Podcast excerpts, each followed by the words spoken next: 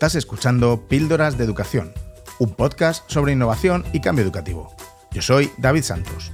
Juntos podemos mejorar la educación un poco cada día. ¿Me acompañas?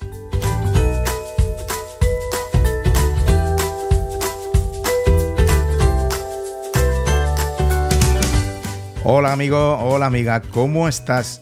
Eh, si estás escuchando esto en el momento de su publicación, te deseo que estés pasando unas felices fiestas desconectando del aula y, conectando con tus seres queridos. De, oye, de los que nunca debiste desconectar, por cierto.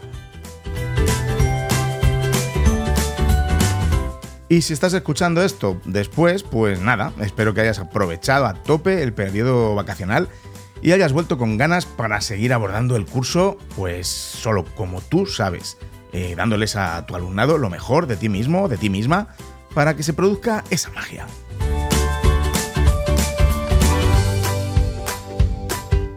Yo creo que ya te lo he contado alguna vez, pero bueno, es que cada vez desconecto más en mis vacaciones o en mi fin de semana o incluso en los ratos de, de cada día que no estoy con cosas del trabajo. A lo largo de los años he aprendido a no ser tan esclavo del trabajo y si te digo la verdad, me ha venido muy bien personalmente. Ya sabemos que el trabajo de, los docentes se expande, pues bueno, pues todo lo que queramos. Así que en mi caso he decidido que no se expanda. ¿Y sabes qué ha ocurrido? Pues nada, mis alumnos siguen aprendiendo, el colegio sigue en pie, no se ha caído, saco el trabajo adelante mm, y hago mis cosas también, claro.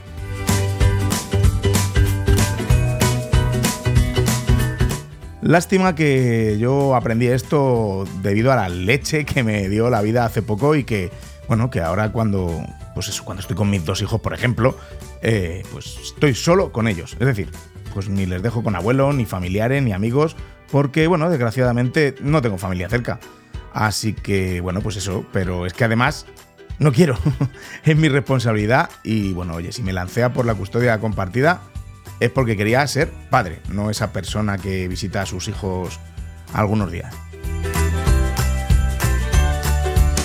Oye, pero que no te quería yo contar esto, no venía a contarte esto, no me quiero enrollar, que para estos temas personales y las reflexiones a las que me llevan, tengo el podcast La Cueva del Dragón. Sí, que bueno, lo he tenido ahí descansando durante un tiempo y lo voy a retomar ahora mismo. Pues mm, dentro de poco ya lo tendrás en tu podcatcher. Así que si te interesa, búscalo en tu aplicación favorita, La Cueva del Dragón, recuerda.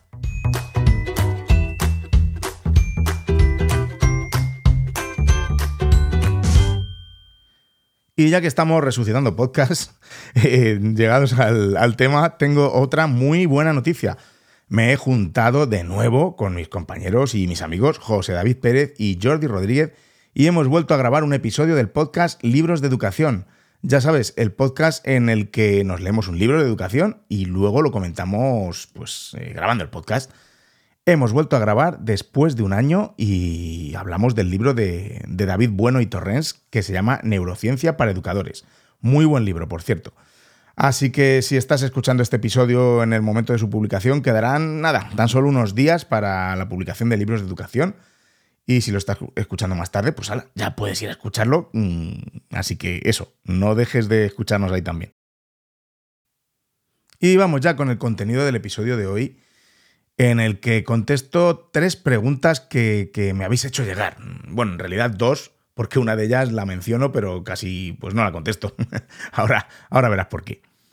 Lo primero de todo, muchísimas gracias por todos los mensajes que me enviáis. Me habéis enviado mensajes de ánimo, de, bueno, con respecto al último episodio que, publiqué, que fue a finales de septiembre, creo, ha pasado ya mucho tiempo, me habéis hecho llegar vuestros, vuestros ánimos, vamos, que veis eh, el tema de mi crisis educativa, que ya hablaremos más eh, otra vez, eh, que coincidís conmigo. Eh, bueno, mm, muchas gracias, de verdad.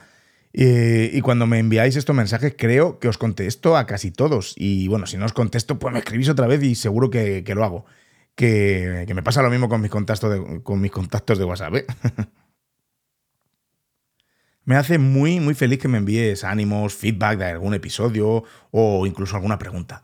Y bueno, pues en el caso de hoy eh, rescato algunas preguntas para tratarlas por aquí, que me ha parecido el tema muy interesante. Tengo tres preguntas relacionadas con el uso de la inteligencia artificial en educación, la prohibición de móviles y pantallas y los informes PISA. Puf, casi nada, ¿eh? Cada uno de los temas se podría abordar en, episodios separados.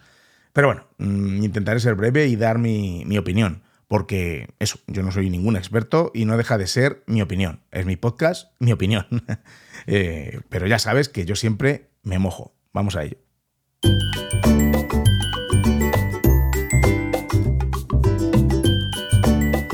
Píldoras de educación con David Santos. Porque otra educación es posible. Y vamos con la primera pregunta que he recibido, que es la que no voy a responder. bueno, me escribe Lucía, que ya sabe Lucía que la he respondido aparte, por privado, eh, desde Sevilla. Hola David, mi nombre es Lucía y trabajo en un instituto de un pueblecito cerca de Sevilla. Lo primero de todo, agradecerte tu labor. Descubrí tu podcast hace relativamente poco y me encanta. Estoy escuchando poco a poco los episodios y me vienen fenomenal para reflexionar sobre mi práctica. Especialmente me han gustado mucho los que, en los que reflexionas sobre el uso de la tecnología en las aulas, eh, que lo tratas en varios de ellos. Me gustaría que me dieras tu opinión sobre el uso de la inteligencia artificial en las aulas. ¿Crees que es un peligro? ¿Debemos adoptar también esa tecnología? Muchas gracias por todo lo que compartes. Pues muchas gracias a ti, Lucía, por escucharme y por, y por escribirme y mandarme esta pregunta. Pues eh, mm, en esta he dicho que voy a ser breve, ahora sabréis por qué. Eh, los que lleváis tiempo escuchándome podéis intuir el tipo de respuesta que yo daría a esta cuestión. Y como he dicho, no voy a profundizar en ella, mm, vamos, que no la voy apenas a contestar porque justo acabamos de grabar un episodio, eh, pues mis compañeros José David y Jordi, en el que tratamos este tema de la inteligencia artificial, en un debate los tres. Eh, lo publicaremos la segunda semana de enero y estará disponible tanto en el feed de este podcast, de Píldoras de Educación, como en el feed del podcast que, que también hacen ellos, que se llama Acción Educativa. Así que en ambos podcasts podrás escuchar un episodio exclusivamente dedicado al tema de la inteligencia artificial y, lo que pensamos. Pero vamos, te hago un poco de, spoiler. En primer lugar, eh, no soy ningún experto todavía en temas de, de inteligencia artificial en educación, pero es algo que está ahí y por supuesto no le podemos dar la espalda ni obviarlo. Así que como me parece importante, te aseguro que me formaré para poder usarlo de una manera adecuada en mi aula y, en mi cole. Y en segundo lugar, mi opinión en cuanto al uso de la inteligencia artificial pues es idéntica a la que tengo sobre el uso de las tecnologías. Todo con cabeza y sobre todo con sentido. No usarlo porque está de moda, sino porque encaja dentro de nuestra propuesta pedagógica en un momento determinado. Como he repetido varias veces, primero pedagogía y después tecnología. No me voy a enrollar más con este tema en este episodio porque si no voy a destripar la conversación que, tuvimos los tres y te aconsejo que, la escuches cuando se publique. Y no por mí, ¿eh? sino por José David y Jordi, que están bastante más puestos que yo en este tema de la IA en educación. Lucia, muchísimas gracias por escribirme y de nuevo, te emplazo a dentro de unos días a que escuches el, el episodio. Vamos ya, sí, con el segundo mensaje que voy a contestar en condiciones. Y me escribe Daniela. Hola David, mi nombre es Daniela, mamá de dos niñas y profe de primaria. Te sigo desde hace algún tiempo en tu podcast y coincido contigo prácticamente en todo lo que cuentas. Bueno, prácticamente, hombre, no, hay por qué estar de acuerdo en todo, por supuesto. También te sigo en La Cueva del Dragón, que me encanta y me hace reflexionar mucho sobre mi propia vida. ¿Has dejado ya este podcast? Bueno, a lo que iba. Te escribía porque quería preguntarte qué piensas de la polémica que ahora se ha desatado con la prohibición de los móviles y el uso de las pantallas en los centros. Incluso he leído una noticia que en la Comunidad de Madrid han creado un distintivo eh, de colegios sin pantallas para aquellos centros que así lo decidan. Muchas gracias David por acompañarme en mi camino al cole. Me encantaría poder más eh, me encantaría poder escuchar más contenido tuyo, pero entiendo que estás hasta arriba. Muchas gracias, Daniela. Efectivamente, ojalá pudiera sacar un podcast cada semana o algo así. No, vamos, no habría cosa que me gustara más.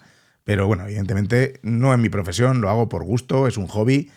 Y bueno, pues comparto mis reflexiones cuando puedo y sobre todo cuando me apetece, que oye, que también hay veces que necesito desconectar no solo del trabajo, sino también de, la educación en general. Y bueno, ya te comenté al principio del episodio que resucito la cueva del dragón, así que bueno, ya prontito, mm, ya mismo puedes escuchar un, nuevo episodio. Y de verdad, me alegro que, te sea de utilidad y que te guste. No sé si en el momento de publicación de este episodio ya habré publicado, pero si no, eso, como te he dicho, estará a caer. Así que atenta. Pues vamos con lo que me preguntan. Menudo, menudo melón, ¿eh?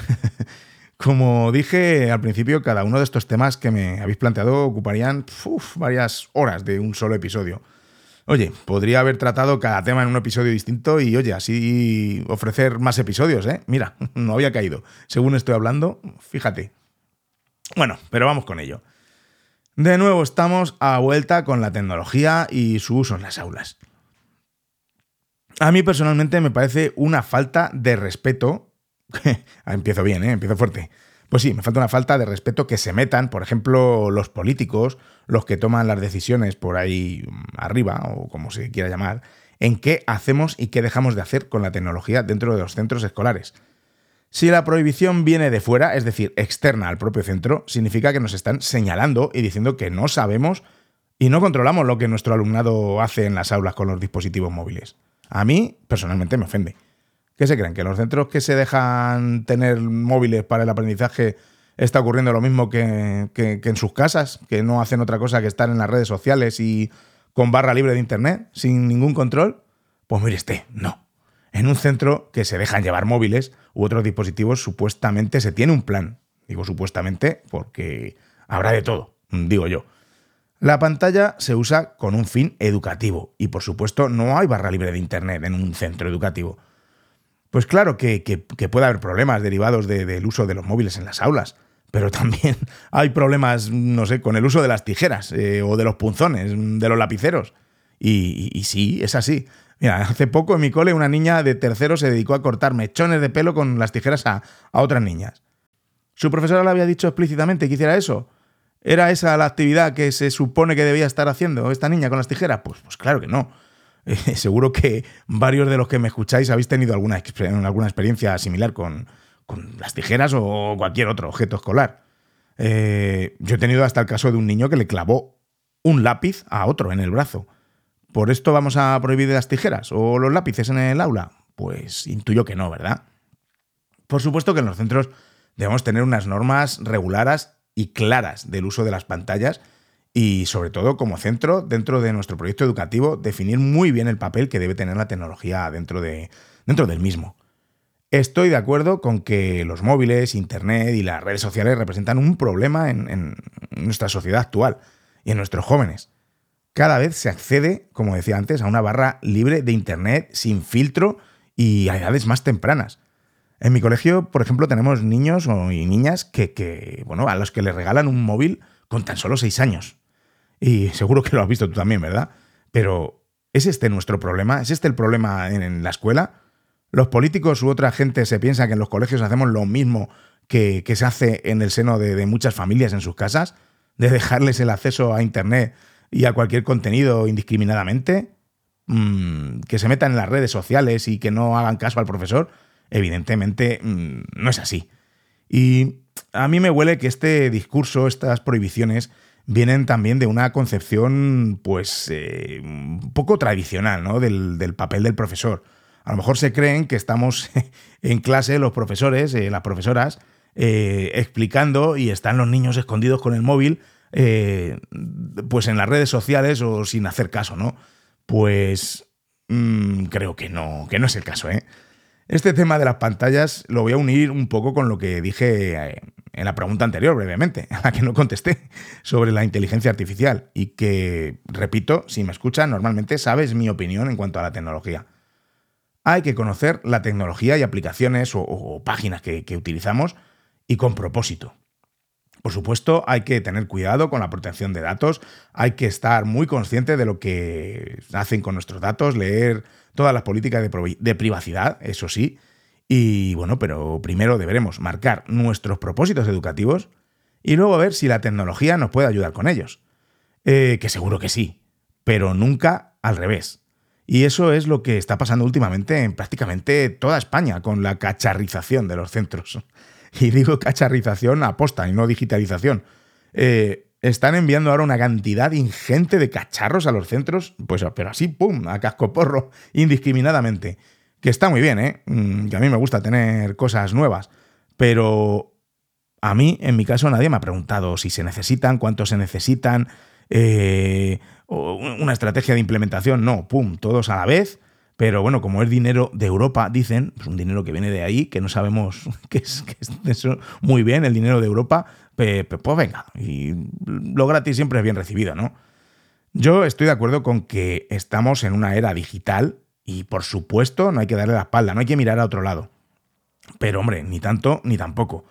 Antes de la pandemia este tema estaba casi olvidado. Los que usábamos la tecnología en las aulas éramos cuatro frikis y ya no hablemos de las dotaciones que teníamos en los centros, al menos los públicos. Con aulas de informática, con ordenadores, con, con el Windows Millennium.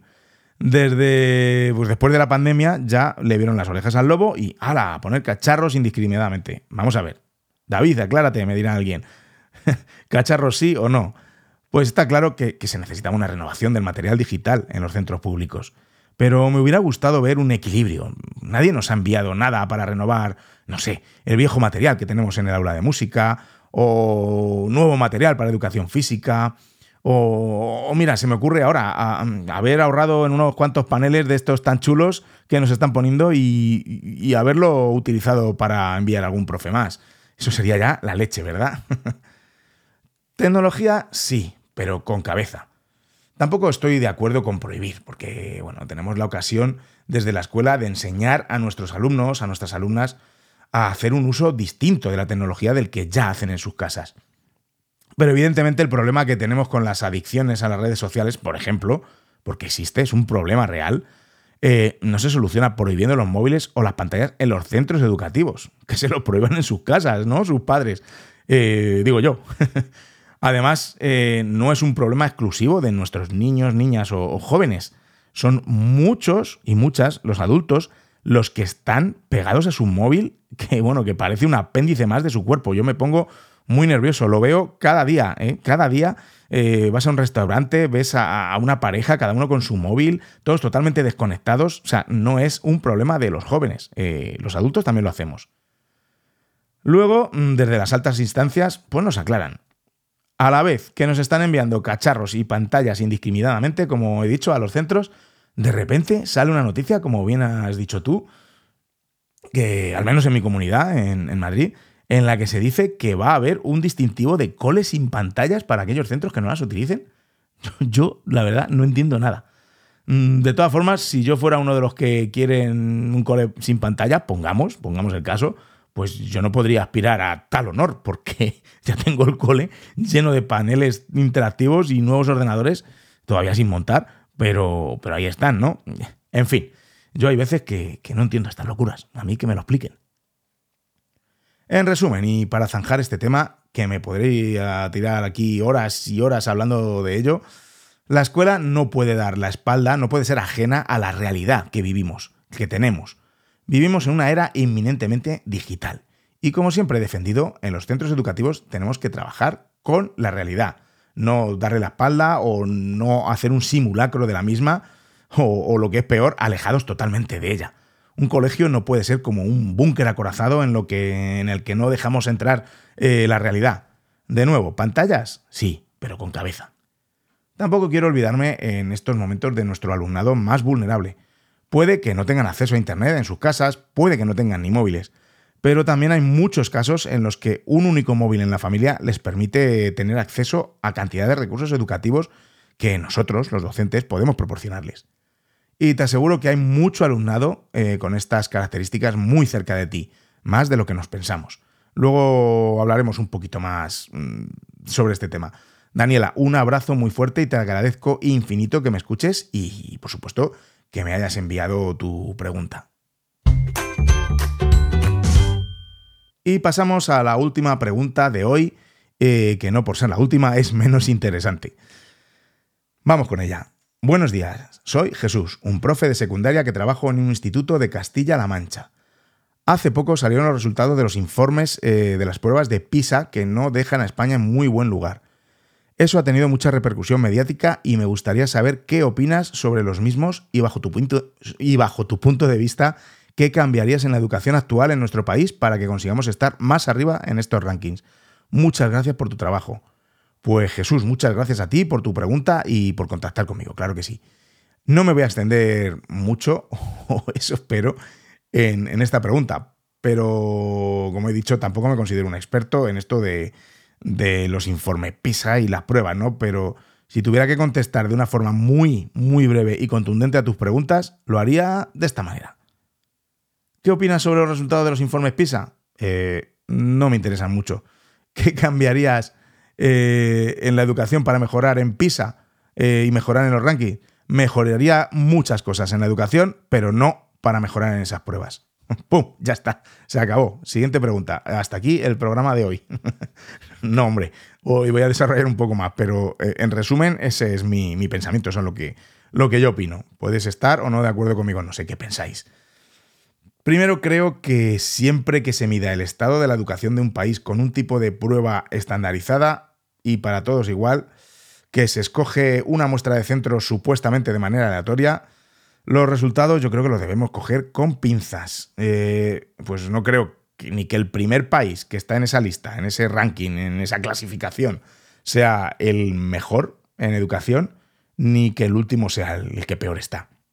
Yo creo que hay muchas variables que influyen tanto en la educación de un país como en el resultado de las pruebas.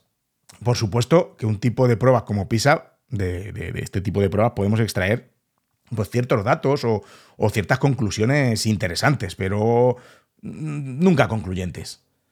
Este año ha tenido, además, como bien dice Jesús, eh, mucha repercusión en los medios. Eh, pero es que cada medio de comunicación presentaba la noticia de una manera y, bueno, eso condicionaba también.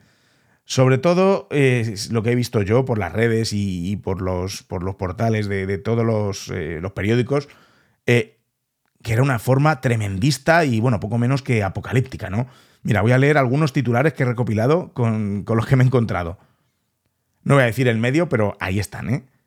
Los alumnos españoles caen en todas las áreas del informe PISA y logran los peores resultados de la historia en ciencia y matemáticas. Otro. Informe PISA. España obtiene su peor resultado en matemáticas, empeora en lectura y mejora en ciencia. Ahí ya mm, difiere un poco del anterior titular. Otro titular. ¿Por qué la RAE alerta sobre el sistema educativo? Así fue el desastre del informe PISA 2023. En este artículo, pues se cataloga la prueba PISA como la prueba más importante del mundo. Ojo. Otro titular, la ley CELA empeora los resultados de los alumnos españoles en matemáticas y lectura. Bueno, ya con este titular sabemos de, qué pie cojea, ¿no?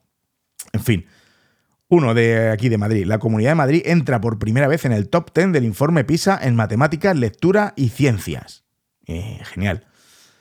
Otro. España obtiene su peor resultado, pero resiste el batacazo educativo global mejor que su entorno.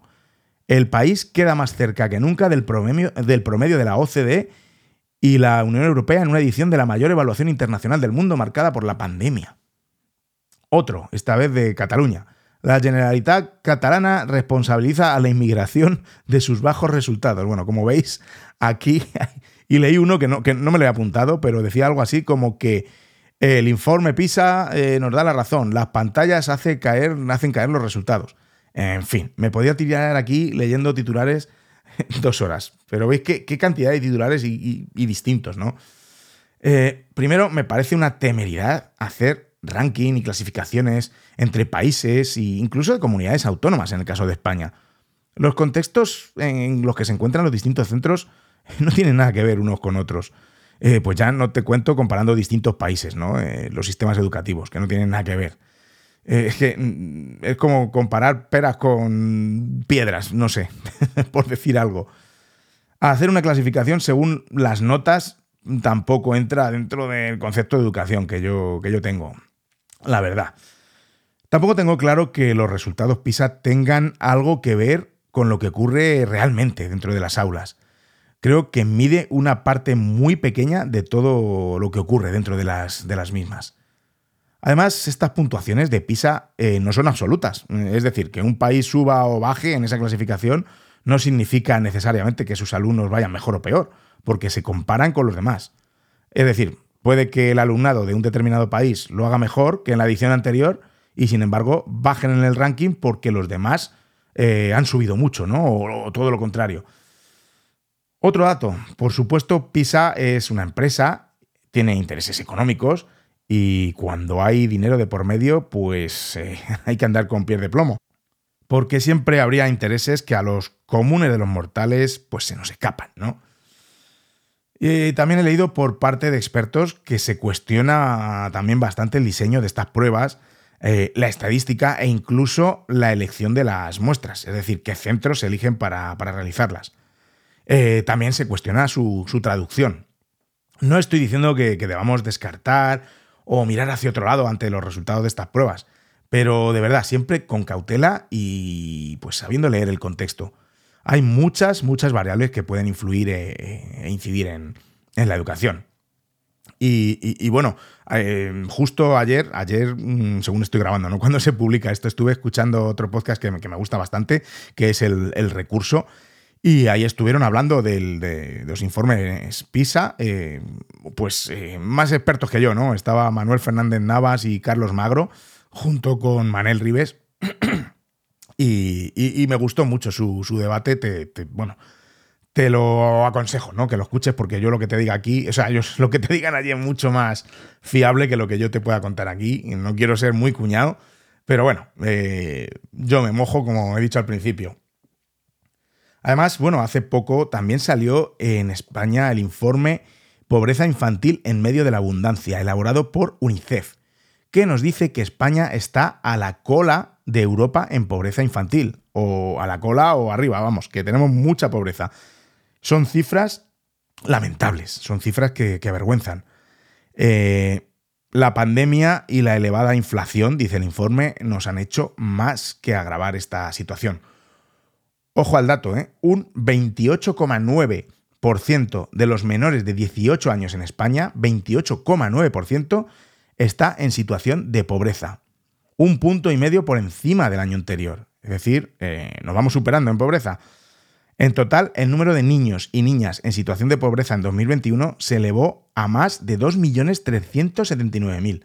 Me parece una pasada, me parece mucho, mucho llegar casi a un 30% de pobreza infantil en nuestro país. Y claro, esto se traduce en situaciones donde la calidad de vida de los niños y niñas se ve profundamente afectada. Más de un millón de niños y niñas viven en familias que nunca o casi nunca pueden mantener una temperatura adecuada en sus viviendas. No hay calefacción o no hay aire eh, para el verano. Eh, uno de cada tres niños y niñas en España no puede tomar fruta o verdura al menos una vez al día. O sea, incide mucho en su alimentación. Y yo eh, lo he vivido, lo he vivido en mi centro. Mucho de esto que te estoy contando y que cuenta este, este informe. No es normal que España esté a la cabeza de Europa en pobreza infantil, solo por detrás de Rumanía. No es normal que en este país haya niños, haya niñas que no puedan ir al dentista, ni comer frutas, verduras, ni, ni, ponerse gafas si lo necesitan. Son cifras alarmantes y que realmente me preocupan. ¿Y este informe sobre la pobreza infantil en España puede tener alguna relación con los informes PISA? Pues todo tiene relación. Y y como te estaba diciendo, yo esto lo veo cada día en mi colegio. Y hace poco llegó una familia que no tenía ni, ni, dónde vivir. Eh, pudo agenciarse ahí con una chabola, pudieron quedarse en esta, en esta chabola, pero no tienen ni agua caliente, ni calefacción, eh, ni ropa de abrigo. Eh, lo que tenían era prácticamente lo que llevaban puesto. Es un matrimonio con tres hijos, dos mellizos de tres años y una niña de seis. ¿Tú crees que teniendo este tipo de situaciones en un centro educativo me voy a preocupar por los resultados de unas pruebas estandarizadas. Lo que nos preocupamos, el grupo de profesores, fue de, que esta familia pasara más o menos las vacaciones, eh, trayéndole eh, algo de comida, algo de ropa que, nos sobraba. Mm, esa es una, labor eh, también me parece muy importante de, que hacemos en, los centros educativos. ¿Cómo crees que saldrían los resultados de estos niños en un tipo de pruebas así? Sí, ya sé que PISA se ha hecho en niños y niñas de 15 años, pero ¿Nos creemos que no hay muchos en esa situación también, en esta edad? Pues claro que los hay. Eh, el informe este del que te acabo de hablar, del 30% de menores de 18 años viven en esta situación de, pobreza. Es decir, bueno, en fin.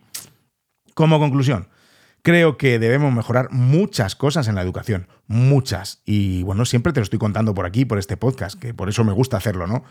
pero no creo que deban estar supeditadas a los resultados de, cualquier prueba, ¿no? Externa o como la de PISA. Hay muchos factores que influyen en dichos resultados y por lo tanto en las clasificaciones que se publican.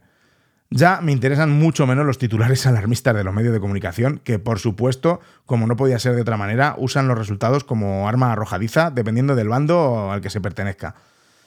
Ese es uno de los cánceres, yo creo, de esta educación española, usarla para atacar la educación, usar la, educación para atacar políticamente al adversario y no para intentar mejorarla entre todos. En fin, siempre lo estoy diciendo y, siempre lo mantendré.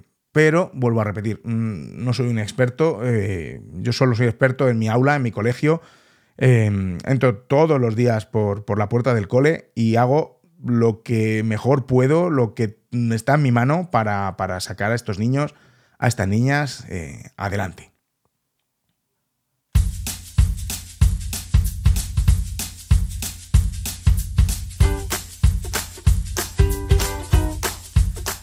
Pues hasta aquí el episodio de hoy. Mm, bueno, no me he enrollado mucho, media horita no está mal, ¿eh? No está mal. muchas, muchas gracias por quedarte hasta el final. He intentado ser breve, creo que lo he conseguido, pero es que menudos temazos que me, que me habéis preguntado esta vez, ¿eh?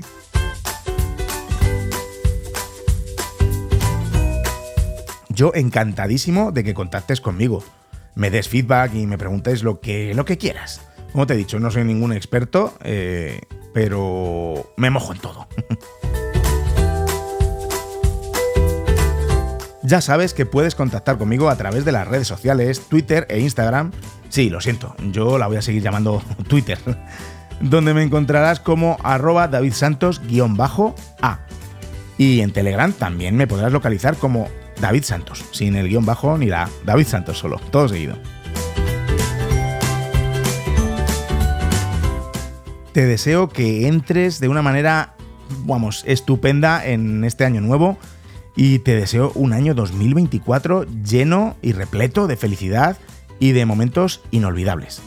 Y no te olvides de disfrutar cada minuto. Te mando un fuerte abrazo y nos escuchamos muy pronto. Y esta vez no es un decir, ¿eh? porque ya está grabado el episodio con mis compañeros y amigos José David y Jordi en el que hablamos de la inteligencia artificial y la educación. Ah, y no te olvides también con mis compañeros y amigos José David y Jordi eh, que vuelve el podcast Libros de Educación. Bueno, y también, ya que me pongo con la publicidad de nuevo, también mi podcast más personal, La Cueva del Dragón. Ahí tienes, para escuchar, para entrar en el año muy pocastero. Y recuerda, con tus píldoras podemos hacer que la educación goce de la mejor salud.